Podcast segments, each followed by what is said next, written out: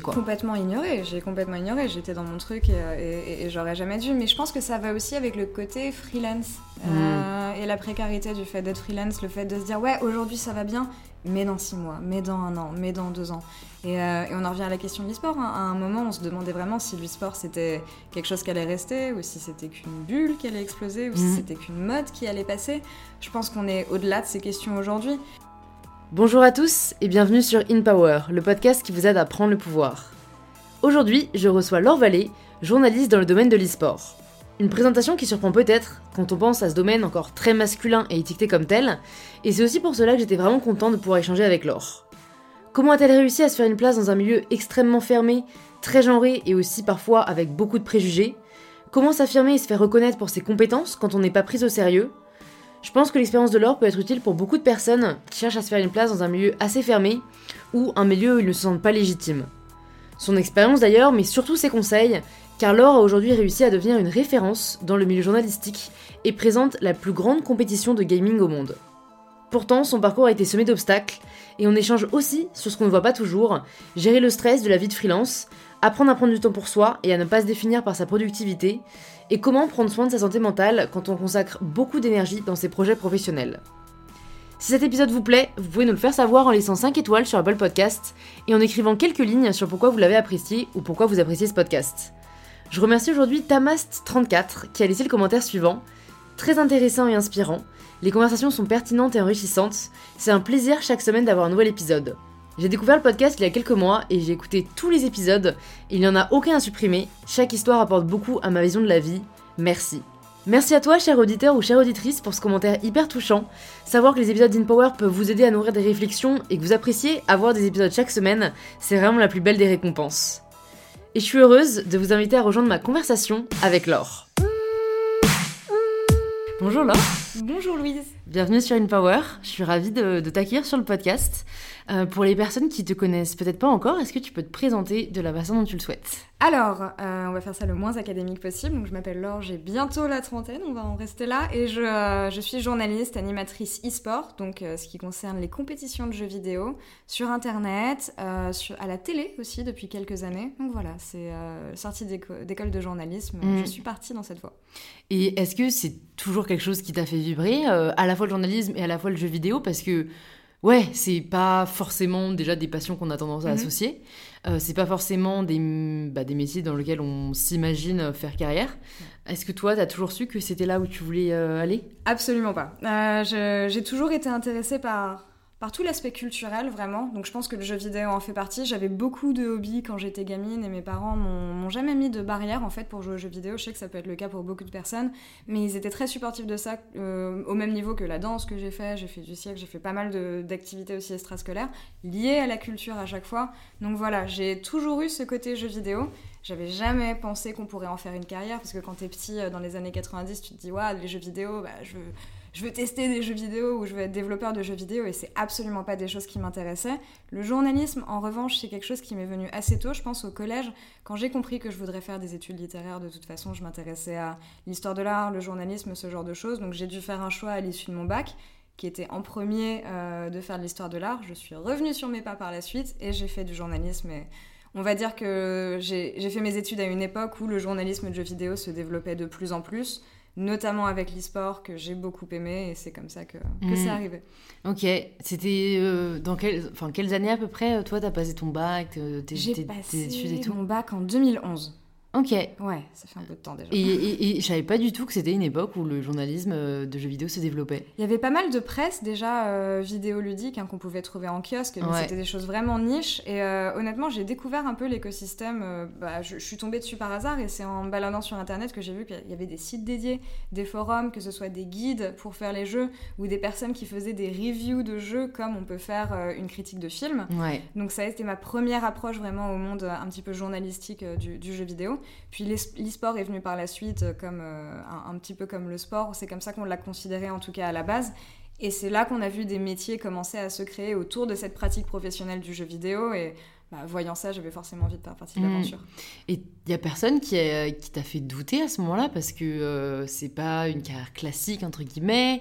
Tu connaissais à mon avis pas beaucoup de monde qui le faisait.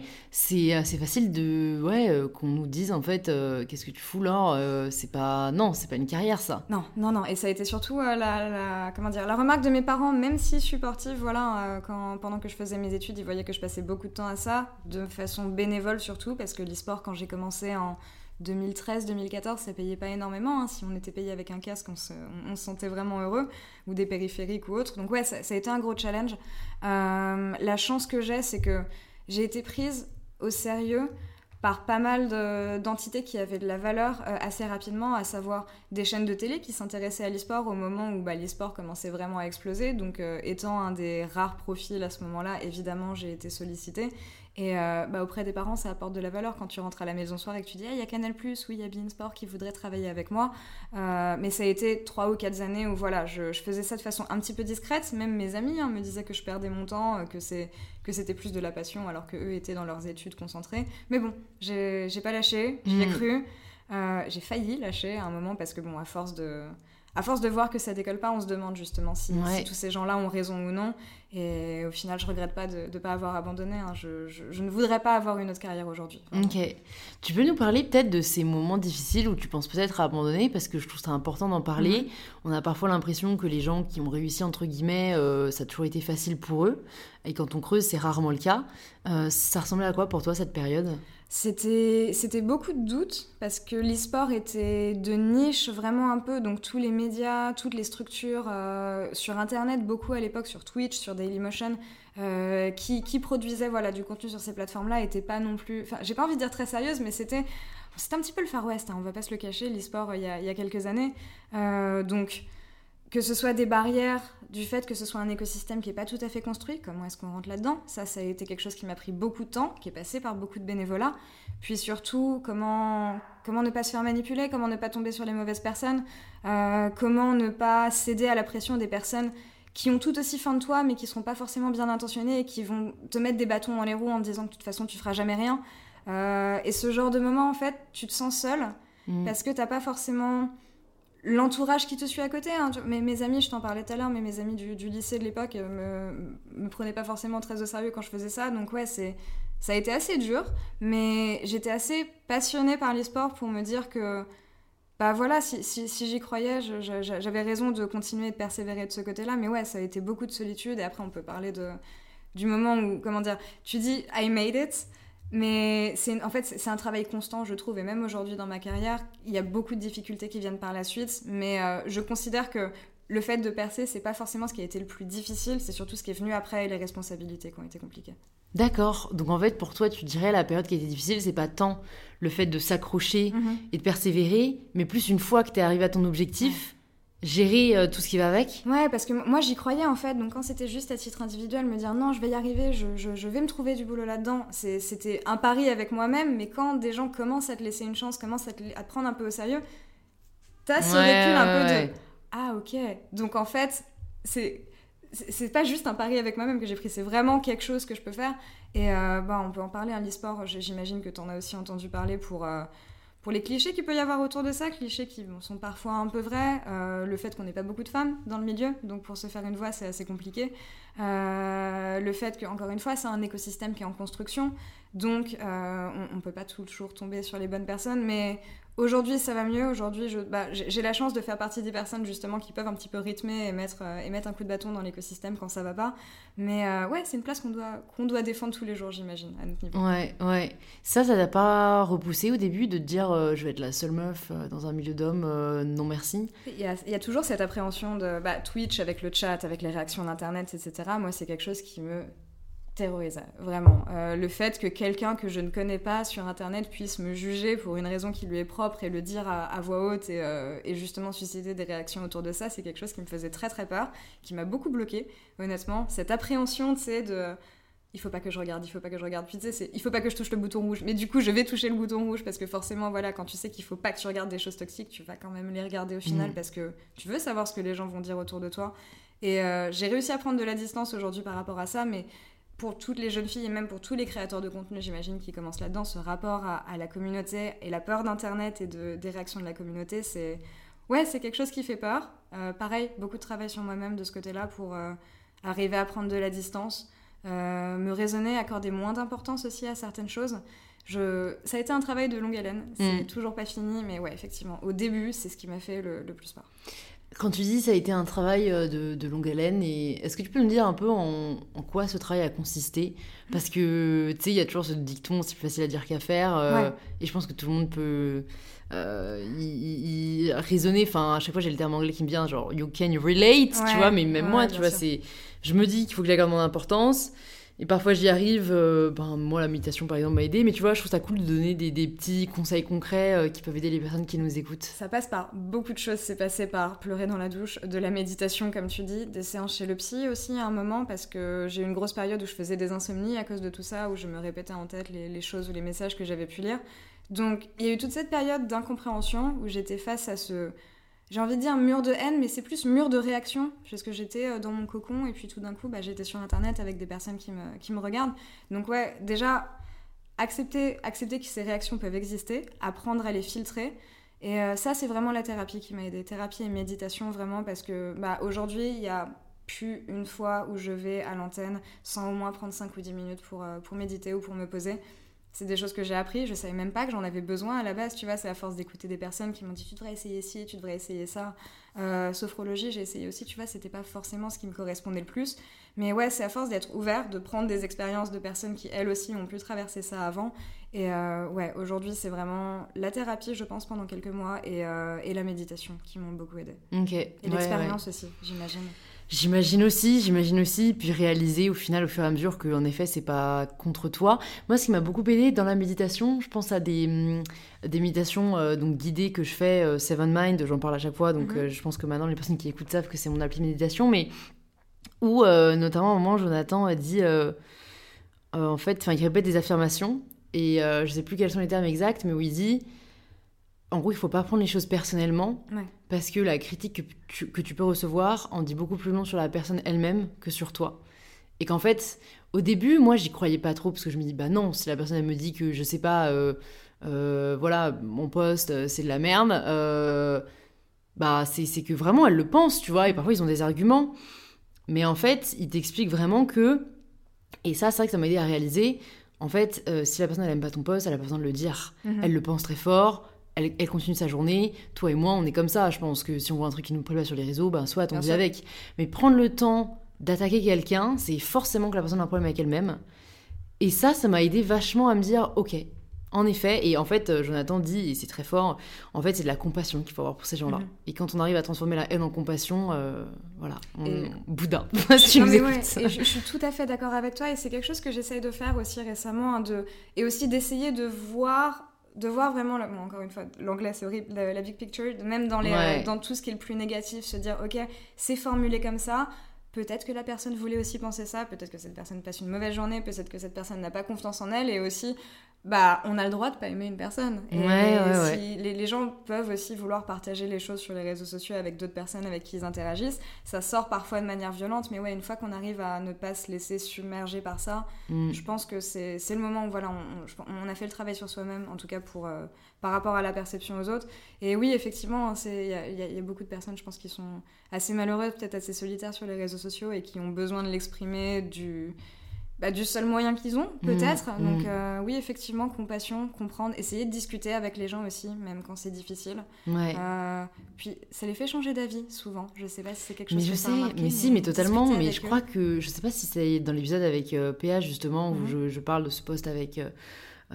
Sur la précarité menstruelle, tu vois, j'allais dire avec Nana, alors que c'est même pas un poste en collaboration avec Nana.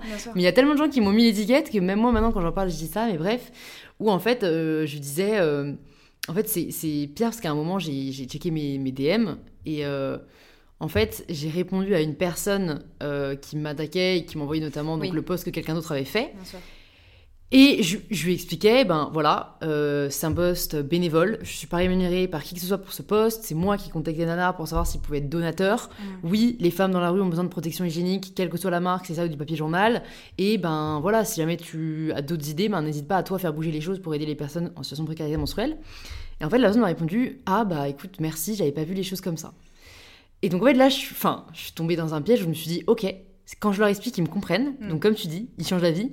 Et donc, j'ai passé, genre, mais peut-être de minuit à 2h du matin, un 26 décembre, tu vois, à répondre à le- au plus de messages euh, négatifs que j'avais par, par, DM. Et en fait, je suis ressortie de là, je me sentais même pas mieux.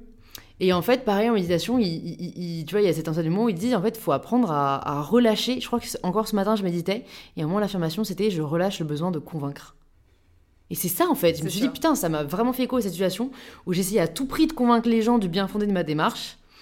Alors que je crois que le mieux pour notre santé mentale, ça reste de se détacher complètement et de se dire que de toute façon, on pourra pas faire changer tout le monde d'avis. Et c'est voilà, comme tu dis, tout le monde ne doit pas t'aimer. Et si tout le monde comprend pas ce que tu fais, euh, c'est- la vie, quoi. Ouais. Et en tant que personne publique, j'ai l'impression que les gens ne s'attendent pas à ce qu'on réponde. Donc du coup, quand ils se rendent compte qu'on est réellement des êtres humains et qu'on n'est pas des cartoons derrière notre écran, bah, ça leur fait un choc. Donc du coup, ils sont obligés de nous traiter en tant qu'humains. Mais ouais, je suis d'accord. Pour la santé mentale, moi de toute façon, j'essaye de... Je lis mes DM parce qu'il y a tout un tas de, de personnes formidables qui m'envoient des messages et j'ai pas envie de passer à côté. Mais euh, ouais, passer trop de temps sur les haters, j'ai arrêté. Ouais, ouais, je pense qu'en effet, il faut, faut privilégier la santé mentale. Mais tu vois, c'est c'est cool si on en parle un peu. J'en j'en parle pas dans beaucoup d'épisodes. Donc là, si on est, on est lancé sur le sujet, mais est-ce que toi, euh, c'est quelque chose avec lequel tu as toujours été OK? Est-ce que tu as eu des phases plus difficiles? Et qu'est-ce qui t'aide peut-être à prendre soin de ta santé mentale au quotidien? C'est par phase en fait. Euh, au, début, on, va dire que euh, à la base, on partait d'une image qui était vraiment gris noir où il y avait beaucoup de, sentiments contraires, de choses que j'arrivais pas à comprendre du fait que j'étais nouvelle dans ce, dans ce travail. Aujourd'hui, je dirais que c'est des hauts et des bas, plus de hauts que de bas évidemment. Mais il y a un matin où je vais me lever et où je, je sais pas pourquoi je vais réagir face à, fa- face à un commentaire qui m'aurait peut-être rien fait la veille. Ouais. Et c'est euh, cet aspect-là que j'ai encore un petit, peu, un, un petit peu de mal à gérer. Mais euh, c'est. Comment dire C'est- toujours, c'est toujours compliqué de se dire je dois me détacher de la perception des autres tout en continuant de faire des choses qui plaisent aux gens. Parce que mine de rien, oui, je fais les choses parce que ça me plaît, mais c'est aussi bah, parce qu'il y a des gens qui aiment l'écouter. Donc qu'est-ce qui, qu'est-ce qui fait la différence entre un retour et une critique qui va être constructive et quelque chose qui doit être complètement délaissé? Euh, je pense pas qu'il y, ait de- il y ait de technique propre. Je pense que c'est Mhm. vraiment personnel. Euh, et comment dire, la, la santé mentale, je trouve que c'est une étape. Je- sais pas si c'était la même chose pour toi, mais moi, c'est des questions que je me posais pas à la base en fait. Quand j'ai commencé à faire ce genre de choses, je pensais que ça allait être facile et je pensais que bah, le temps que je passe à faire mes, dé- mes vidéos, le temps que je passe sur Twitter, le temps que je passe sur Instagram, c'est mon travail et ça en fait partie. Et t'es obligé d'apprendre à faire des coupures euh, avant, avant que ça devienne trop invasif en fait. Et je pense que j'ai atteint ce point l'an dernier où j'écoutais beaucoup trop ce que disaient les autres, je lisais beaucoup trop ce qui se disait sur les réseaux sociaux à mon sujet, au sujet de l'écosystème, et il y a un moment juste, faut, faut stop quoi. Et ma carrière ne va pas s'arrêter, le monde ne va pas s'arrêter de tourner parce que j'arrête de checker Twitter et je ne vais pas. Mhm. En fait, c'est cette course, il faut pas que je rate quelque chose dans mon écosystème, c'est ça qui est important. C'est si jamais je suis pas sur Twitter pendant deux minutes, je vais rater le monde. Et une Mhm. fois qu'on est d'accord avec le fait que y a pas mort d'homme, si t'es pas au taquet sur une news parmi 3500, c'est pas grave. Ça aussi, ça fait partie de la santé mentale, je pense. Et euh, ouais, c'est de la discipline, Mm. euh, savoir s'écouter et apprendre à se connaître en fait. Je pense que je me connaissais pas il y a un an comme, euh, comme je me connais aujourd'hui. Et euh, ouais, c'est en faisant, en faisant des tests et même en faisant des erreurs, je pense qu'on apprend à vraiment se préserver. Ouais, bah c'est marrant ouais, que t'en parles. Au final, j'avais vraiment aussi cette peur de rater, ce faux Mm. mot. Et, et ça a été un gros challenge pour moi de faire une retraite silencieuse Oui. euh, pendant trois jours où j'ai coupé. Parce que j'avais jamais fait, tu vois. Je sais pas si toi t'as déjà fait une non, euh, et tu- espèce je, de. je t'ai ouais, vu justement. Moi, ça m'a fait peur. Ouais j'ai- ah, énormément de, ouf, hein. respect pour ce que tu as fait parce que moi, rien que d'y penser, ça me fait peur, tu vois, me dire euh, Ah ouais. silencieuse, déconnexion Honnêtement, euh, même encore aujourd'hui, je réalise pas que je l'ai fait et je me dis, euh, franchement, à mon avis, je l'ai aussi fait à une période plus tranquille. Mhm. C'était le nouvel an, donc a priori, il se passe pas non plus des trucs de ouf. Je suis pas partie au moment où j'avais un lancement, où tu vois, donc. mais ça m'a fait énormément de bien. Je pense que ça te ferait du bien parce qu'en fait, à partir du moment où tu fais cet engagement avec toi-même, en plus, c'est silencieux, tu vois, c'est pas que méditatif. Donc en Mhm. fait, tu parles pas, tu peux interagir avec personne. Et donc en fait, tu apprends très vite à relâcher le besoin, alors dans mon cas, le besoin de faire. Qui vraiment, euh, tu vois, c'était assez terrible parce que ma grande question c'était est-ce que ça va vraiment, euh, je vais en ressortir des bénéfices sur le long terme de cette retraite, tu vois? Et je pense que j'en ai pernicieux qui se manifestent pas encore, mais trois jours après, j'étais revenue à Paris et j'étais repartie dans la frénésie. Donc c'est un peu ça que, voilà, j'espère qu'avec la méditation, j'arriverai à, à modérer, mais vraiment autant à Paris j'ai toujours besoin de faire plein de choses et je m'épanouis aussi dans ça en voyant les choses avancer, etc. Mais il y a une course à je ne sais pas quoi qui parfois je trouve n'est pas saine. Mhm. Et ces trois jours où en fait euh, j'avais juste besoin d'être là, tu sais, c'est con, mais moi personnellement, du coup, euh, j'ai associé un peu ma valeur à ma productivité. Mhm. Et en fait, se dire que tu peux exister sans avoir besoin de rien faire, moi dans ma tête, c'était genre, euh, bah ta vie vaut pas le coup. Enfin, je le je suis trait de ouf, ouais, hein, ouais, parce qu'en vrai, je pense pas ça. Et tu vois, ma sœur jumelle qui n'est pas exposée sur les réseaux quoi, je l'adore et elle, elle a vachement de valeur. Et pourtant, voilà, elle, elle fait son petit bout de chemin et tout. Mais dans mon cas, c'est vrai que euh, me dire que trois jours je fais rien, Là, j'ai l'impression d'avoir raté quelque chose et perdu mon temps. hein. Exactement, et pourtant, sur le moment, je l'ai pas du tout vécu comme ça. Mm. Je l'ai vécu en mode, bah, t'as trois jours pour juste faire ce que tu veux. Et genre, j'ai énormément lu des romans, tu vois, j'adore, donc on a quand même le droit de lire, parce que dans certaines retraites euh, silencieuses, t'as le droit à rien, t'es face à toi-même, et là, euh, c'est vraiment très très dur. Ouais. Mais là, on avait quand même des séances de méditation, il y avait des talks donnés par des intervenants, des séances de balade dans la forêt, donc reconnexion à la nature. Et ça m'a vraiment reconnecté en effet avec euh, juste, ben, tu vis et c'est déjà assez en fait. Hmm. On Ouais. est parti très loin. Ouais, parti- j'adore. Mais c'est mais- mais c'est hyper important parce que je pense qu'en tant que créateur de contenu, c'est une, une, une question qu'on se pose souvent. Et au final, bah, si tu n'as pas ces moments où ton cerveau peut juste déconnecter, se recentrer sur, euh, sur lui-même et te recentrer sur toi-même, t'es moins créatif. Hmm. Et euh, c'est difficile de- d'entendre de, d'entendre ce genre de choses. Et euh, je- comment dire Il y a aussi ce côté, tu, tu, 'fin, les, les gens te font confiance pour faire du contenu et t'as pas envie de les décevoir Ouais. de l'autre côté. Et rien que le fait de partir un jour ou deux, moi j'ai l'impression de les décevoir parfois. Mais ouais, c'est- une discussion hyper vaste. Genre, j'ai pas souvent l'occasion d'en parler, donc je suis vraiment contente. Mais ouais, je, je trouve que c'est une recherche qui est constante, vraiment. D'équilibre, euh, ouais. d'équilibre, qui est hyper personnel. euh, parce que moi, c'est vraiment en prenant des choses à droite, à gauche que j'ai réussi à me constituer un équilibre qui me correspond aujourd'hui. Mais... Et j'encourage toutes les personnes qui se lancent euh, vraiment dans, dans, dans, dans la création de contenu à faire la même chose, à un moment se poser cette question, parce que le burn-out arrive- plus vite que- qu'on le pense. Et euh, une fois que les dégâts sont faits, c'est encore plus dur à Ouais, rattraper. Ouais. T'en as déjà fait un toi ou? Je suis pas passée Non. loin. Je suis pas Ok. passée loin. Il y a un an et demi, je faisais, je faisais 39 kilos. D'accord. Ouais, pour 1m60. Donc j'étais vraiment, vraiment au bout, au bout, au bout du rouleau. C'est mon, mon conjoint qui a tiré la sonnette d'alarme, ma famille pareil. Ouais. Et euh, j'ai pris, j'ai pris deux semaines. J'étais hyper triste les premiers jours parce que j'avais pas du tout envie de prendre du temps pour moi, mais Ouais. au final ça a été une bénédiction parce que je pense que hein, si j'avais tiré la corde encore comme ça, c'est. Je, je sais pas dans quel état j'aurais fini vraiment, Ouais. mais ouais, ouais, ouais. Qu'est-ce qui a fait que t'en es arrivé à ce, ce point-là? Ah, j'étais pas contente de moi du tout. J'arrivais pas dans le boulot. Euh, J'avais commencé un travail en, en anglais, donc euh, faire ce que je fais, poser euh, des questions, faire des interviews de joueurs, mais en anglais, donc faire du broadcast en anglais. Et bah, tu as eu une expérience aux États-Unis, donc voilà, travailler en anglais et interagir avec des gens en anglais, c'est des choses complètement différentes. Et j'ai été mis face à la réalité des choses qui est que bah, même si je sais parler anglais avec mes potes, ça veut pas dire que j'ai un niveau BBC broadcast anglais. Hmm. Et voilà, ça a mêlé aux critiques, à tout ce qui se passait. J'étais pas contente de moi, les gens n'étaient pas contents de, moi, dans- contents de moi, je n'endormais pas la nuit, donc j'arrivais le lendemain en show, c'était une catastrophe et c'était cette spirale infernale qui a fait que bah, je dormais pas, je stressais et euh, j'arrivais pas à m'en sortir, vraiment. Hmm. Et je n'écoutais pas assez les gens, je pense aussi, à ce moment-là, qui, euh, qui me disaient de prendre soin de moi, qui me disaient de faire attention. Et je regrette, je regrette, mais d'un côté, bah, c'est aussi ce qui m'a permis de comprendre, euh, com- comprendre ce qu'elle n'est pas et d'aller mieux aujourd'hui. Mais ouais, ça, ça a été un, un passage difficile. Ouais. Et je sais pas si c'est lié, mais bon, euh, vu que moi aussi ça s'est répercuté au final euh, parfois euh, sur mon poids et, et ma relation avec la nourriture. Toi, c'était. Enfin, juste, tu t'avais plus envie de manger C'était. Est-ce que c'était une forme de trouble alimentaire ou Je me non? laissais pas le temps de manger. Je, je me levais le matin, j'allais regarder des stats parce qu'il fallait que je sois absolument au point. Euh, je, je- même je prenais des, enfin pas des cours de langue en ligne, mais voilà, je, comme similaire à des cours d'orthophoniste un petit peu, tu vois, pour essayer de, de travailler. euh, Ta Euh, diction, voilà, ma diction et mon aisance pour, pour parler en anglais. Je faisais des journées de malade mental, j'arrêtais jamais. Puis même quand j'éteignais mon PC le soir, bah, ça tournait dans ma tête, donc je dormais pas. Donc ouais, c'était...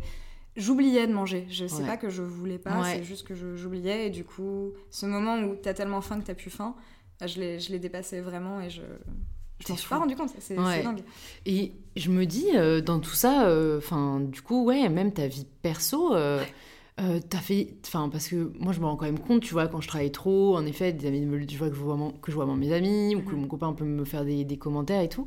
Euh, toi, quand tu arrivé à ce stade, je veux dire, euh, ton copain, tu le voyais encore euh, Tes amis C'était. Euh, alors justement, j'ai une vie un peu particulière puisque j'habite à moitié en France. D'accord. Donc j'habite à moitié à Paris, à moitié en, en Allemagne, à Berlin. Et tout ça, c'était pendant une période où j'étais toute seule à Berlin. Donc il n'y avait littéralement personne derrière moi pour, pour vérifier que ça allait bien ou non. Et non, c'est au moment où je suis rentrée justement un mois et demi plus tard à l'aéroport et que mon copain est venu me chercher à l'aéroport et qui m'a dit euh, il y a un problème, tu, tu vas manger tout de suite. Là, j'ai réalisé. Mais avant, non, j'étais toute seule et j'avais pas la discipline encore toute seule à l'époque pour me rendre compte, euh, voilà, Ouais, faut euh, ouais. relâcher la pédale quand Bah, encore une fois, c'est le problème de la passion, tu vois, C'est que. Enfin, c'est un vrai privilège de vivre de sa passion et c'est certain, mais c'est aussi un piège parce que euh, c'est pas le taf que tu as envie d'arrêter à 18h. Bah non. Euh, y a... Et moi, franchement, je dis ça à chaque fois. Je... Franchement, j'ai l'impression que je suis l'hôpital qui se fout la charité parce que en ce moment, j'ai énormément de sujets et, et, et- et du coup, je me dis, ah bah c'est pas grave, je finirai après manger. Mhm. Et donc après manger, je me remets dessus à 22h jusqu'à minuit. Puis après, bon, il y a les trucs perso aussi, comme décorer mon appart. Bah, j'ai pas le temps, bah, je le fais de minuit à 1h du coup, tu ça. vois. Et puis je prends ma douche de 1h à 1h30. Et donc au final, c'est vrai que c'est super dur de savoir se mettre des, des barrières. Ah, bien sûr. Et cette année n'a pas aidé, hein, je trouve, Ouais, avec tout, vrai. tout le télétravail, etc. Parce que bah, je pense que justement les gens ont, ont peut-être eu d'un côté un, un aperçu de, de, de, voilà, de, de ce genre de, de vie. Parce que moi, moi, je travaille tout le temps chez moi en fait, donc le confinement ça n'a pas changé grand-chose. Donc ouais, le fait qu'il n'y ait pas vraiment de césure entre le- la journée de travail et le moment où je vais vouloir me détendre, c'est euh, ouais, c'est un combat tout le temps. Mais c'est là où je trouve que prendre soin de sa santé mentale est, est important et c'est là où s'imposer une discipline, des, une routine. Moi maintenant, c'est 18h, j'éteins mon PC, je vais faire un tour 10 minutes dans la rue et ensuite je reviens parce que je suis dans un mood où le travail est fini et je vais faire complètement autre chose. Mais c'est des petits rituels, je pense, comme ça qu'il faut, euh, faut Ah, donc toi, t'as réussi à t'imposer des horaires de travail? Ouais, depuis deux mois. donc C'est beau, il faut que je m'en inspire. Mais en fait, moi, ce qui Même me un jour off, tu vois. C'est bête, mais parfois je me disais, oh vas-y, j'ai pas de jour off cette semaine. Bon, j'aurai peut-être un week-end la semaine prochaine.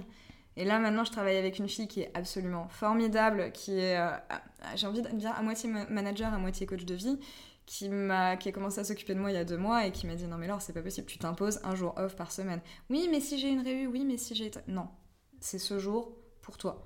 Tu, tu lis, tu fais ce que tu veux, tu déconnectes les emails, mais rien que voilà, s'imposer un jour off par Mm. semaine, j'ai beaucoup de mal à le faire.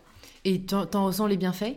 Non, Ok. c'est, tu sais quoi, les, les enfin, aujourd'hui oui, mais les premiers étaient horribles parce que tu te lèves le matin et t'es là, oui, mais j'ai ce sujet qui est en attente, ah, mais j'ai ça aussi, ah, peut-être qu'on m'a envoyé un mail.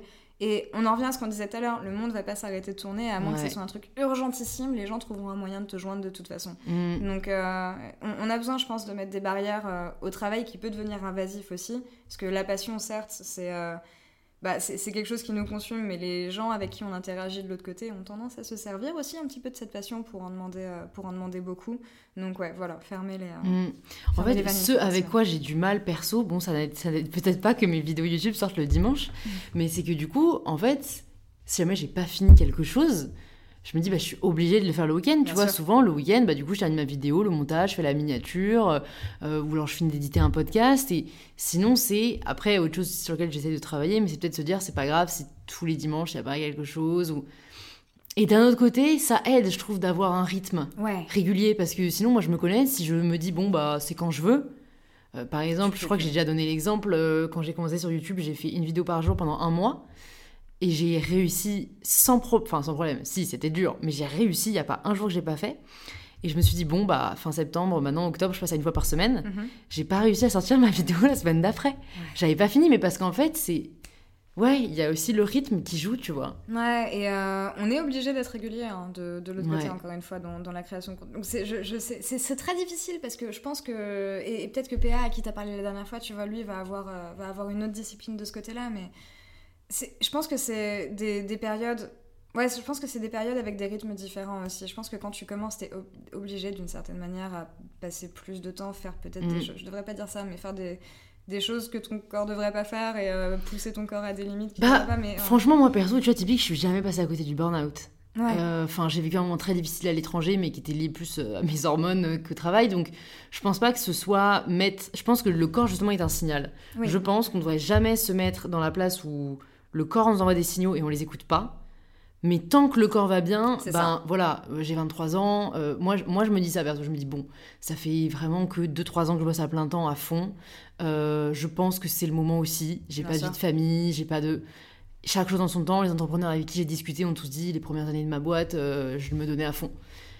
Après, je suis aussi pour essayer de s'imposer quand même. Enfin, honnêtement, je, je pense que ça dépend des semaines, mais Mhm. globalement, je m'accorde quand même plus de temps off que euh, les années précédentes. Ouais, Je pense que ça va s'aller que en s'améliorant. bien sûr. Mais voilà, je, moi je me dis ça. Mais je pense que tu vois, là où toi t'es arrivé, là c'était un truc au signal que t'as pas vu, mais parce qu'en même temps t'étais pas entouré J'ai complètement ignoré, j'ai complètement ignoré, j'étais dans mon truc et, euh, et- et- et j'aurais jamais dû. Mais je pense que ça va aussi avec le côté freelance euh, et la précarité du fait d'être freelance, le fait de se dire ouais aujourd'hui ça va bien, mais dans six mois, mais dans un an, mais dans deux ans. Et, euh, et on en revient à la question de l'e-sport. hein. À un moment on se demandait vraiment si l'e-sport c'était quelque chose qui allait rester ou si c'était qu'une bulle qui allait exploser ou si Mhm. c'était qu'une mode qui allait passer. Je pense qu'on est au-delà de ces questions aujourd'hui, mais il y a toujours ce côté est-ce que je serai toujours aussi pertinent dans six mois? Est-ce qu'on aura toujours besoin de moi dans six mois? Est-ce que la personne qui m'emploie aujourd'hui voudra bosser avec moi l'an prochain? Donc euh, ouais, c'est toutes ces questions et euh, tout ce stress Mhm. qu'il faut filtrer. euh, ça, Ouais. va- ça passe par la confiance en soi. hein. Ouais. Parce que comment tu le vis toi du coup maintenant Est-ce que t'es toujours freelance ou est-ce que est-ce que tu as réfléchi à ce que tu voulais à l'avenir pour peut-être ne plus vivre ce stress de l'incertitude? C'est quoi le pire C'est que je suis quelqu'un de très stressé, vraiment, mais je me verrais pas vivre autrement. Je me vois pas. Je me vois pas travailler 24 heures sur 24 pour n'importe quel des prestataires pour lesquels je travaille et pour lesquels je travaille. Pourtant, je les aime tous énormément et j'adore ce que je fais. Mais si je devais faire ce que je fais partout, mais 24 heures sur 24 et me faire que ça, des horaires de boulot du 9h-18h, je deviendrais folle. C'est moi ce qui me plaît, c'est de, de bouger, c'est de rencontrer plein de monde, c'est c'est de pouvoir voyager. Et encore une fois, je suis jeune, donc je peux le faire parce que mon corps me permet de, me permet de le faire. Le jour où j'en aurai marre, je me poserai plus, évidemment, en France avec mon copain. Mais là, aujourd'hui, moi, non, je me, je me verrai pas euh, faire Mhm. autre chose. Freelance, c'est vraiment ce qui me correspond. Donc le stress, on va dire que ça fait partie du jeu et c'est quelque chose que je préfère travailler dessus plutôt qu'avoir à changer quelque chose qui me plaise, en fait. Ouais, je comprends totalement ce que tu veux dire. Mm. C'est et pour les personnes qui nous écoutent, peut-être que d'autres ce sera l'inverse. Peut-être que le Bien stress d'être freelance, bah typique. euh, Je sais pas si Fanny nous écoute, qui était euh, ma graphiste. Euh, elle adorait le fait d'être freelance. euh, Enfin, elle adorait le graphisme, travailler pour différentes personnes. Elle était vraiment dans le hustle. Mhm. Et en fait, c'est quelqu'un de très, très, très, très, très stressé. Et euh, bah, elle a notamment fait le site euh, de je ne sais quoi, donc de ma marque, donc un gros chantier, tu vois, Mhm. Ouais. euh, qui est super beau et big up à toi, Fanny. Mais en fait, euh, après ça, elle nous a dit avec Oriane qui travaille avec moi maintenant, bah, j'ai adoré, mais en fait, mon copain m'a dit que c'est pareil, son copain qui lui a dit. Tu te bouffes. la- le... Et en fait, c'est parfois, elle pouvait m'appeler à 2h du matin, alors que moi, j'en mets déjà, parce qu'elle avait une question sur le site. Enfin, c'était même pas son site, tu vois. Ouais. Et en fait, elle s'est dit, pour l'instant, elle est jeune aussi, tu vois, elle a 20 ans, je crois. Euh, pour l'instant, je vais prendre un taf, le temps de travailler sur moi, parce que je pense que c'est aussi une affaire de confiance en soi. Et Mhm. puis, elle a raison, tu vois. Et ben, à un moment de ta vie, si juste le stress euh, te, te, te tue, enfin, voilà, c'est. En tout cas, t'apporte vraiment beaucoup trop de, de, d'effets négatifs dans ta vie, ben. C'est pas grave, c'est pour plus tard et et- il y a des choses super belles aussi euh, dans, d'autres, euh, enfin dans le salariat ou dans d'autres statuts, tu vois. Ouais, c'est sûr. C'est euh, c'est une pression qui est mise un petit peu de ce côté-là de t'as pas, t'as pas le temps de t'as pas le temps de changer d'avis. Si tu t'embarques là-dedans, il faut que tu continues dans cette voie et si tu continues pas dans cette voie, bah, c'est un échec. Et Mm. encore une fois, c'est l'être humain est complexe hein, de, Mm. de- de ce côté-là pour euh, voir de la beauté dans tout, comme euh, comme tu dis, être vrai. ok avec le fait que euh, que tout ne nous correspond pas Faut, forcément. faut calculer les avantages et les inconvénients de chaque côté. C'est mon- côté hyper rationnel, ça. mais ça ment pas, quoi. Donc, si vous posez la question, j'espère que voilà, ça pourra vous aider. Oui. Et pour parler un peu de, de la partie voyage que tu as aussi, euh, est-ce que ça, c'était une volonté de ta part? Ça s'est présenté à toi? Parce que euh, j'imagine travailler entre deux pays, euh, c'est pas facile. C'est pas facile, mais pareil, je, je verrais pas ça autrement. J'aime beaucoup, beaucoup, beaucoup voyager. Mes parents J'ai eu la chance d'avoir des parents qui m'emmenaient en voyage avec eux à chaque fois qu'ils partaient. Et euh, aujourd'hui, je me rends compte que c'était un énorme effort parce qu'effectivement, ça coûte cher de payer des vacances pour quatre. Mais ouais, du coup, ils m'ont vraiment donné euh, ce, ce- ce côté-là.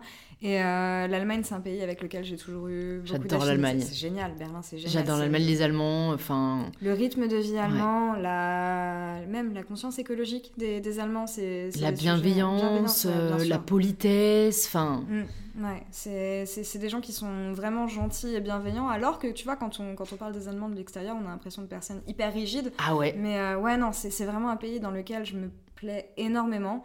Et euh, pareil, tu vois, je me verrais pas vivre complètement à plein temps en Allemagne, mais le fait d'alterner et d'avoir cet équilibre où j'ai ma vie du week-end et j'ai ma vie de la semaine, c'est euh, quelque chose qui me correspond ouais, pour Mm. l'instant beaucoup. Et si le Covid Ouais. n'était pas là, il y aurait aussi les États-Unis. Ouais. Et du coup, Allemagne, c'est en, en anglais que tu... Ok, d'accord. Absolument, absolument. En fait, euh, la- l'entreprise pour laquelle je travaille est basée en Allemagne, puisque pour des raisons euh, financières, bah, faire de la production en Allemagne, ça coûte moins cher que dans d'autres pays d'Europe. Donc ouais, ils se sont basés là-bas. C'est une entreprise américaine qui a son antenne européenne en Allemagne. D'accord. D'accord. C'est fou. Et tu Mm. vas tous les combien de temps à peu près hors Covid euh, Hors Covid, toutes les Ouais. semaines. C'est euh, Ah ouais. début de ma semaine, lundi, mardi, mercredi en France. Ouais. Jeudi, je prends l'avion jusqu'au dimanche, euh, où je suis en Allemagne. Et je reprends l'avion dimanche pour revenir le, le Ok. lundi. Et ça, niveau vie de couple, c'est pas trop compliqué? On a toujours été un peu habitués comme ça. Ouais. Euh, c'est un équilibre qui nous va, honnêtement, pour l'instant. En Ouais. tout cas, tu vois, on n'est pas Ouais. du tout dans le, dans, dans le mood vie de famille. On a vraiment envie de vivre notre aventure entrepreneuriale chacun de notre côté. Puis c'est ce qui fait que notre couple marche, le fait qu'on se soutient vraiment de, de ce côté-là. Donc euh, oui, c'est dur par moment. hein, quand je pars par période de, de un mois, un mois et demi, euh, c'est dur. Mais quand je reviens, on a des choses à se raconter. Mm. Euh, puis c'est une, une redécouverte, j'ai l'impression, à chaque fois. Ça fait 4 ans et quelques là qu'on est ensemble. Euh, j'ai pas vu les 4 ans passer. Et c'est la première fois que je peux dire ça d'une relation. Il n'y a aucune lassitude et on est hyper bien ensemble. Et euh, c'est aussi pour ça que j'arrive à, aussi bien fonctionner dans mon boulot parce que c'est euh, un pilier qui est essentiel et euh, voilà, c'est un rythme de relation qui, qui nous convient. Ouais, en effet, je pense que ça dépend des personnes, en Mm. fait. hein, et quand tu trouves la bonne personne, ben, Ouais. ça, la question se pose, se pose déjà moins. Est-ce que tu as en tête euh, une expérience particulièrement marquante que tu as vécue euh, là au cours de tes dernières années euh, de ta carrière qui pourrait peut-être nous donner un aperçu de ce à quoi ressemble euh, Mm. ben, ta carrière, tes événements je pense que l'événement qui m'a le plus marqué ces dernières années, c'était une finale qui a eu en 2017. Alors pour remettre un petit peu de contexte, le jeu pour lequel je travaille s'appelle League of Legends et League of Legends ça évolue comme le football, on va dire. Tu as une saison compétitive euh, à l'issue de laquelle voilà, tu vas avoir des finales de championnat. Et en 2017, la finale du championnat donc européen pour lequel je travaille se déroulait à Paris, à l'Accor Hotel Arena. Et, euh, c'est la première fois que je suis montée sur scène, en fait, tout simplement. Et, euh, je savais qu'il y avait cet événement de, de dingue qui arrive, et jusqu'ici, en fait, les événements e-sport, j'y avais participé, mais en tant que spectateur. Et c'était la première fois que j'avais la chance de pouvoir travailler sur, sur cet événement. Donc j'ai tout fait en amont pour, euh, bah, pour, pour, pour avoir un rôle à jouer là-dedans. Pour moi, c'était vraiment hyper important. C'était, euh, ça aurait été le signe que voilà, c'est, on, avait franchi une nouvelle étape. Donc j'ai limite harcelé tout le monde pour euh, pouvoir faire les interviews après match des joueurs pour pouvoir monter sur scène. On m'a accordé ça. Après, il a fallu que bah, j'apprenne à le faire parce que c'est bien beau de convaincre des gens que tu peux faire quelque chose, mais même moi, je ne savais pas si j'en étais capable. Donc j'ai pris des cours d'expression scénique pour essayer d'anticiper au maximum le fait de se retrouver devant une foule, le fait de devoir faire de la traduction en français et en anglais parce que ça aurait été le but euh, justement de ce que je voulais faire. Et euh, au bout de deux semaines où j'avais un stress absolument énorme, l'événement arrive, euh, Bercy arrive, donc la Hotel Arena. Et ce moment, je m'en rappellerai toute ma vie, je pense, ce moment où je suis montée sur scène, où je regarde autour de moi et où je vois littéralement 15 000 personnes. Enfin, c'était un. En fait, j'ai pas vu les 15 000 personnes, mais je vois un amas de monde, j'entends un énorme brouhaha. Et le moment où je commence à prendre la parole et à annoncer le nom du joueur que euh, je vais interviewer, l'euphorie dans le stade, l'énergie des gens que tu peux ressentir vraiment, genre c'est, ça, ça t'électrifie, c'est hallucinant. Je fais mon interview, je fais mon interview, mon segment, je descends de scène. À la seconde où je pose le pied par terre de la scène, je me suis dit, ok, qu'est-ce qui vient de se passer? Je, je réalisais pas, quoi, vraiment. Et euh, c'était un des plus beaux événements de ma vie et c'est des moments d'adrénaline qu'on a peu dans, Mm, dans- dans ma mm. carrière, hein, des moments comme ça. J'ai eu la chance de faire pas mal d'événements similaires hein, depuis, de retourner à la Hotel Arena pour faire un événement. Mais euh, ouais, la première fois que je me suis retrouvée au beau milieu d'un stade comme ça, avec tous ces gens, c'est incomparable. Ouais. Et on se rend compte que bah, la passion, finalement, tu vois, je te disais tout à l'heure qu'on se sent un peu seul. Comment tu peux te sentir seul quand tu vois des milliers de personnes comme ça qui, qui résonnent et qui vibrent avec euh, la même chose que toi? Ouais, non, c'est vrai que ça doit être assez incroyable. Et, et en fait, euh, tu vois, c'est le cas pour l'e-sport, mais en fait, je me rends compte, je pense qu'il y a beaucoup, beaucoup de domaines qu'on connaît pas forcément, Mhm.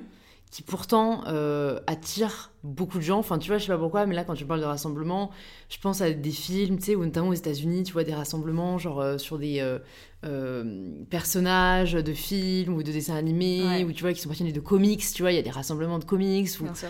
et en plus, c'est vrai que comme c'est une passion plus niche, quand tu rassembles des personnes passionnées d'un même sujet, que tout, enfin voilà, qui n'est pas forcément consensuel ou quoi, Mhm.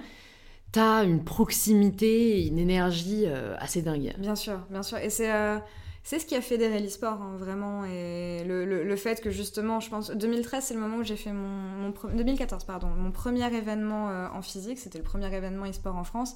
Et ouais, pareil, c'était un moment dans ma vie où j'étais un peu mal dans ma peau, où les jeux vidéo c'était un truc un peu secret parce que bon, t'as pas trop envie de dire que tu joues aux jeux vidéo quand t'es une fille et que tu appartiens à un groupe de copines au lycée. Enfin voilà, socialement mm. ce n'est pas acceptable. Donc je me sentais un peu seule à ce moment-là et je suis arrivée à cet événement et ouais, pareil, tu découvres que bah, t'es pas la seule à regarder ça et vous êtes des milliers et c'est euh, ce qui m'a donné envie d'aller plus loin, mm. vraiment. Et euh, c'est incroyable de découvrir voilà, des, domaines, comme tu le dis, on, on se douterait pas qu'il il peut avoir ce genre de passion, ce genre d'engouement, c'est fabuleux. Et surtout le fait que tu sois passionné toi-même, parce qu'en fait, je pense que ça se ressent, tu vois, mm-hmm. quand tu interviews des gens et que tu sais de quoi tu parles. Euh, et c'est ça, parfois, personnellement, que je trouve. Euh, enfin, je trouve que ça se ressent, en fait, dans, dans les émissions de télé. Euh, je vais pas en citer, tu vois, mais quand c'est juste des questions un peu plan-plan, j'ai envie de dire et quand il y a un réel intérêt derrière, mhm. que, que ouais, qu'il y a une passion commune et que ça t'anime, euh, est-ce que toi, tu as déjà... Tu veux... Non, tranquillement. T'es sûr? Oui, je suis sûre. Est-ce que toi, tu as, as, déjà joué aussi en public par rapport à ce que tu fais ou pas? Ah, en public, non. Enfin, en tout cas, est-ce que sur tes réseaux, bref, dans ta carrière, tu, tu montres que tu joues et tu montres tes jeux ou c'est vraiment plus la partie derrière le micro Plus la partie derrière le micro parce que. Alors, j'ai jamais été. Euh, déjà, je suis pas bonne aux jeux vidéo, hein, j'aime beaucoup ça, mais je suis vraiment pas douée. Et euh, je trouve que les gens qui streament sur Twitch, généralement, c'est des gens qui vont avoir un assez bon niveau. Et c'est pas que. J'ai pas envie de me ridiculiser, mais j'ai pas envie de montrer, de montrer ça aux gens. T'as envie d'y pour toi Ouais, voilà. Et euh, aujourd'hui, objectivement, j'ai plus le temps de jouer du tout. Donc, quand je joue, c'est mon moment perso, mon moment un peu secret avec mes copains de, de, l'écosystème avec qui je partage ça, mais euh, non, c'est j'ai jamais eu l'envie de, de, montrer du jeu vidéo aux gens et de montrer mm. euh, de, ce côté-là en tout cas. Bah, non, je préfère en parler. Ouais, et puis c'est cool de montrer que du coup t'as pas forcément à mm. Ouais te sacrifier ou enfin que tu, que tu peux t'écouter. Est-ce que tu pourrais nous partager euh, une journée type dans la peau de Laure Valley, même si je pense que chaque journée est différente. voilà, ça peut être une semaine si c'est plus simple pour toi. Semaine, ouais, je pense que ça, j'ai plutôt des semaines similaires, euh, on va dire. Alors, hors Covid, évidemment, parce que là, on est dans une période particulière, mais généralement, c'est euh, lundi, je me lève, je regarde toutes les news que j'ai pu. De la veille, un petit peu, genre veille journalistique, ce, genre de choses. Je réponds à mes emails l'après-midi. J'ai monté ma boîte récemment, donc euh, voilà, tout ce qui est comptabilité, ce genre de choses. Oh la vie entrepreneuriale, on adore. Mais donc voilà, lundi, c'est le jour un petit peu, on, on catch up avec tout ce que j'ai pu rater. Le mardi, les tournages reprennent. Euh, Sport le matin, euh, des tournages pour Berlin l'après-midi, bientôt des tournages pour ma chaîne YouTube que je ferai le, mardi aussi. Mercredi, journée de préparation pour mon travail à Berlin, euh, réunion édito, de quoi on va parler cette semaine, qu'est-ce qu'il faut traiter, planification de tout le week-end de show. Euh, jeudi, je prends l'avion. C'est une journée qui est généralement un peu cool où je profite de mes colocs que, que, je vois rarement qui sont à Berlin. Vendredi, samedi, euh, en émission, on présente euh, le championnat européen de League of Legends, donc euh, c'est toute la journée. C'est des journées où je, me lève le matin à, à 8h et je rentre chez moi du boulot à 1h du matin. Donc ça, vendredi, samedi, pour le dimanche repartir en France et passer la journée avec mon copain. C'est à peu près cette boucle-là, avec des projets qui se rajoutent à droite à gauche. Ouais. Et ça change. Là, la situation actuelle change complètement ça ou tu mm. vas quand même euh, en Allemagne? Je vais pas pouvoir y aller puisqu'il euh, y a une quarantaine qui est incompressible en ce moment en Allemagne de 5 jours et vu que j'ai bidine le mardi, bah, je peux pas y être le week-end. Mais euh, c'est là où je, je trouve que j'ai de la chance, c'est que la boîte pour laquelle je travaille veut vraiment bosser avec moi et ils ne me remplacent pas. Ils ont fait tout ce qu'ils pouvaient pour que je puisse le faire à distance. Donc cette semaine, je vais être capable de reprendre mon travail à distance. C'est la première fois que je serai pas en Allemagne pour, euh, pour la rentrée, entre guillemets, rentrée un peu scolaire. Mais euh, ouais, je vais pouvoir continuer de faire tout ça euh, mmh, bon, On espère que ça sera possible très prochainement. Ça manque. Ouais, j'imagine. Bah, surtout quand tu t'es habitué, c'est clair, à goûter à quelque chose. Après, c'est. Enfin voilà, quand ça fait partie de ton quotidien. Moi, pour les voyages, je me rassure un peu. En, en fait, je pense que j'ai tellement la tête dans, de toute façon, le travail et tout, que ça manque quand je prends le temps d'y penser. Mais si je prends pas le temps d'y penser, vu que moi j'avais pas du tout l'habitude pour mon travail d'aller à droite à gauche, euh, enfin si ce n'est quelques voyages, mais c'est souvent de presse, donc c'était pas forcément euh, du gros du gros taf. Euh, c'est comme si c'était des vacances prévues pendant longtemps et puis tu vois du coup je réfléchis pas et j'arrive à, à repousser le moment où j'espère que euh, au moment où je prendrai le temps d'y repenser ce sera le moment où on pourra revoyager. Mais euh, non c'est vrai que ça ça a quand même pas été une, une, une partie de plaisir. Et est-ce que tu as aussi des petits tips des outils pour continuer à progresser? Parce que bah, moi personnellement je pense qu'en effet le but de notre vie aussi, c'est bah, de toujours apprendre, de, voilà, sans cesse aspirer à, à, devenir un peu la meilleure version de soi-même. Est-ce que tu as des, conseils pour ça ou que toi tu appliques? Hum, J'allais dire, alors comment dire, la façon dont je vois les choses, pour moi en tout cas, hein, personnellement, c'est de jamais être complaisant, de ne pas considérer que tout est acquis. Euh, c'est pas parce que je suis performante pour faire des émissions aujourd'hui qu'il n'y aura pas une personne peut-être plus performante que moi demain. Et même à titre individuel, je trouve que c'est vraiment bien de jamais proposer la même chose. Certes, une émission s'est bien passée, et ben elle sera encore mieux la prochaine fois. Parce que je vais pouvoir voir tous ces petits détails que j'avais pas vus. Et voilà, le but c'est à chaque fois de présenter une version meilleure que, que, que la précédente. Et tant que je me fixe cette, euh, cette ligne directrice, que je j'essaye de ne pas devenir complaisante, parce que bah, au final, avec beaucoup de personnes qui te soutiennent et qui te disent que t'es génial, etc., c'est facile de tomber là-dedans, je trouve. Mais euh, ouais, voilà, tant que je serai toujours. C'est, même pas du professionnalisme, c'est juste que je pense, je me le dois à moi-même, de, euh, d'apporter quelque chose de différent à chaque fois et d'avoir l'impression de progresser en tant qu'humain. Donc voilà, rester curieux, jamais prendre les choses pour acquis. Et euh, voilà, et essayer, essayer de faire mieux à chaque fois, pour mm. soi. Pas forcément pour les autres, mais pour soi. Parce qu'on est content quand on voit qu'on arrive à développer euh, ce qu'on a Totalement. Est-ce que tu as une routine ou des, des, petits rituels que tu mets en place au quotidien? Mmh, ah bah La méditation, ça en fait partie, je pense. Euh, le sport, j'essaye de m'y remettre. autant que possible, au moins faire des étirements, retravailler ma souplesse, ça c'est devenu une routine de, du matin qui m'aide à passer une meilleure journée. Mm. Euh, c'est bête, mais avoir des repas fixes, parce que quand tu travailles chez toi, c'est facile de dire Oh, il est 13h, moi, allez, je peux manger à 16, 16, 17h, 18h.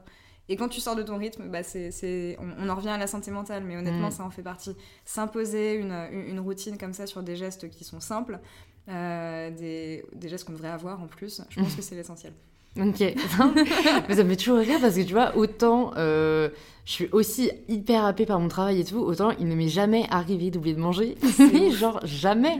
Enfin, en fait, j'ai un tel appétit, moi, que ce serait pas possible. C'est-à-dire que à 13h, même si j'ai pas faim, ben, pourquoi est-ce que je raterais l'opportunité de me faire un bon repas, tu vois? Mais en fait, je me rends compte que, en effet, j'ai pu avoir être avec des amis qui n'étaient pas du tout dans le même euh, cas de figure. Et ils me disaient, bah, bah, je sais pas, c'est un bypass, tu vois, la nourriture, ok, de toute façon, il y en aura un prochain, tu vois. Et moi, c'est vrai que c'est un truc assez, euh, je sais pas, c'est, voilà, je pense qu'il y a un peu, en effet, euh, je sais que certains qui m'écoutent me comprendront, et d'autres beaucoup moins, mais, euh, mais voilà, petit aparté. Je me demandais aussi, parce qu'au final, moi, ça que je connais pas du tout bien l'univers mhm. encore de l'e-sport, même si je commence à, le découvrir, big up Camille, si tu nous écoutes, c'est grâce à toi. comment ça se fait même que tu aies une présence hors enfin, hors euh, émission de télé, parce que bah, il y a des présentateurs qui sont pas forcément euh, sur les réseaux, qui sont, tu vois, toi, tu as vraiment une communauté aussi sur les réseaux. Mm. Tu n'avais pas encore euh, de chaîne YouTube et de chaîne Twitch avant cette année, donc ouais, ça vient, ça vient d'où? C'est, euh, je pense, la portée des médias pour lesquels je travaille sur Internet, en tout cas. Hein. je te parlais de la compétition euh, européenne de League of Legends. C'est un, show sur lequel on a plus de 200, 300, 400 000 personnes qui se connectent tous les week-ends. Ouais. Et euh, honnêtement, je me suis toujours posé la question parce que même parmi mes, mes collègues, voilà, les, les, gens vont apprécier une, personnalité ou ne pas l'apprécier, mais c'est tellement aléatoire. Donc je, je t'avoue que j'arrive pas vraiment à l'expliquer. Mm. Les gens, ce qu'ils retiennent chez moi généralement de mon travail et de ce que je fais en plateau, c'est que bah, j'ai une sympathie et une passion qui se voient. En même temps, je joue pas un rôle quand je suis en plateau. Quand un truc me saoule, je vais le dire. Quand quelqu'un a fait un truc génial, je vais le dire. Quand euh, une semaine de compétition était nulle absolument, je vais le dire aussi. Et je pense que c'est cette euh, authenticité que les gens euh, aiment bien. Mais effectivement, ouais, c'est justement, en travaillant à la télé, je me suis rendu compte que bah, c'est pas le fait d'être à la télé qui fait que tu vas avoir 200, 300 000 followers. Donc euh, j'ai de la chance, je pense que Internet aide beaucoup de ce côté-là. Ouais. Euh, Twitch énormément, notamment. Parce, que, tu passes quand même sur Twitch. Bien sûr, ouais, mmh, voilà. Sur d'autres chaînes. Je suis surtout présente sur Twitch. Ouais. Et euh, ouais, je pense que la proximité, c'est là qu'elle se fait. Qu'est-ce qui t'a motivé à passer le pas de bon, maintenant je vais plus juste aller sur les médias des autres, mais je vais aussi créer mes, mon propre média? J'ai envie d'avoir mon espace. C'est cool de pouvoir parler chez les autres, mais j'ai envie de me dire un matin, hey, il y a ça qui, qui vient de sortir, j'ai envie d'en parler avec vous et j'ai envie que les gens qui me suivent puissent avoir un espace où ils peuvent me retrouver qui bah, qui va pas euh, être enfin comment dire qui va pas être régi par les filtres voilà imposés par les médias pour lesquels je travaille. Donc un espace qui soit vraiment à moi où je puisse faire le contenu que j'ai envie de faire euh, et, pas un contenu qu'on me demande de faire donc qui me sont un petit peu plus personnel. Donc voilà c'était pour c'est c'est honnêtement le covid et la pandémie hein, qui m'a donné euh, envie de faire ça. C'est le fait qu'on n'ait plus d'événements physiques, qu'on n'ait plus d'occasion de rencontrer les gens, c'est un lien qui me manque énormément. Partager avec la communauté, c'est, ça Mhm. fait partie des, des choses que je préfère dans mon travail. Mm, Donc euh, ouais, voilà, euh, recréer un espace où on peut se retrouver euh, et discuter tranquillement sans filtre. trop cool. Il y a quelques petites questions que j'ai envie de te poser encore. Si tu pouvais donner un conseil à Laure à 18 ans, tu lui dirais quoi? Ah là là. Parce que j'ai fait beaucoup de bêtises, de choses que je regrette, mais je pense que. Je, je me dirais, t'inquiète pas, ça va aller. Euh, tu t'as pas la réponse à toutes les questions aujourd'hui, mais, mais c'est normal. Et il y a des choses qui te semblent difficiles aujourd'hui, mais t'inquiète pas, tu vas être vachement heureuse. Trop cool. si tu pouvais écrire trois conseils, mantras, ou en tout cas leçons que tu as apprises ces dernières années, euh, que tu pouvais transmettre à quelqu'un à qui tu tiens beaucoup, tu lui dirais quoi? Hmm, Je pense que, alors, ce qui m'a fait le plus apprendre, c'est le fait d'apprendre à avoir confiance en moi, donc apprendre à se connaître, en fait. Euh, on, passe beaucoup de temps à essayer d'être ouvert aux autres, mais pas forcément de s'écouter soi-même, donc je pense que c'est important d'essayer de passer du temps à apprendre à se connaître. Euh, quoi d'autre? Hmm.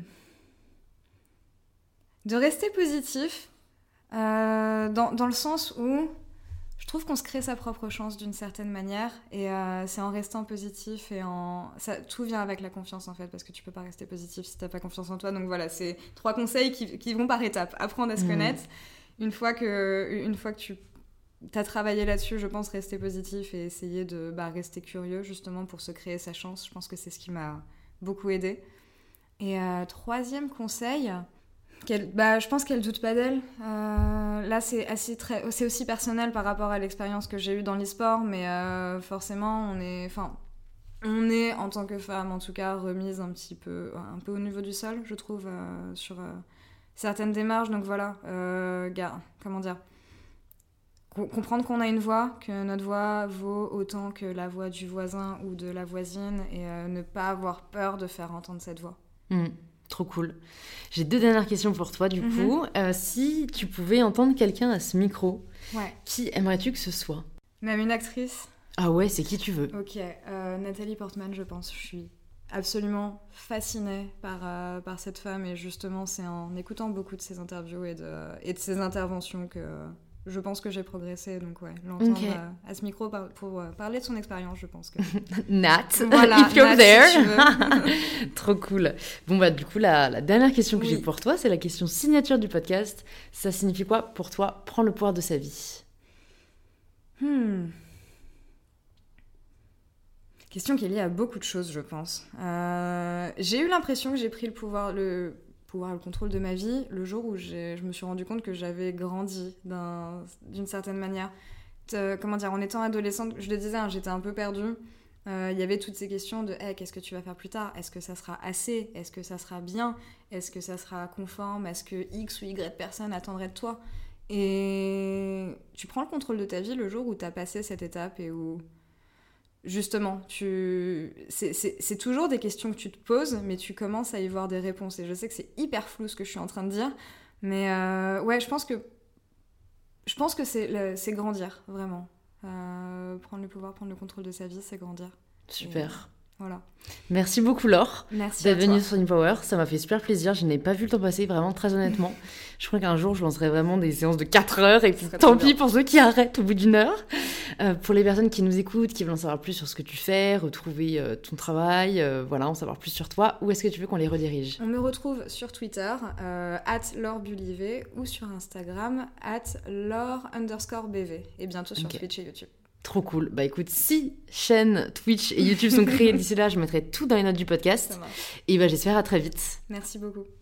Merci de vous être rejoint à ma conversation avec Laure. Si elle vous a plu, vous pouvez nous le faire savoir en partageant un post ou une story sur Instagram en nous taguant laure.bv et mybetterself pour qu'on puisse le voir et interagir avec vous. Vous pouvez aussi envoyer l'épisode à deux amis qu'il pourrait aider ou inspirer et laisser un petit 5 étoiles sur Apple Podcast pour que je puisse y voir votre commentaire. Je vous remercie sincèrement d'avoir écouté cet épisode jusqu'au bout, ça fait chaud au cœur, et je vous dis à très vite pour un tout nouvel épisode d'InPower. Power.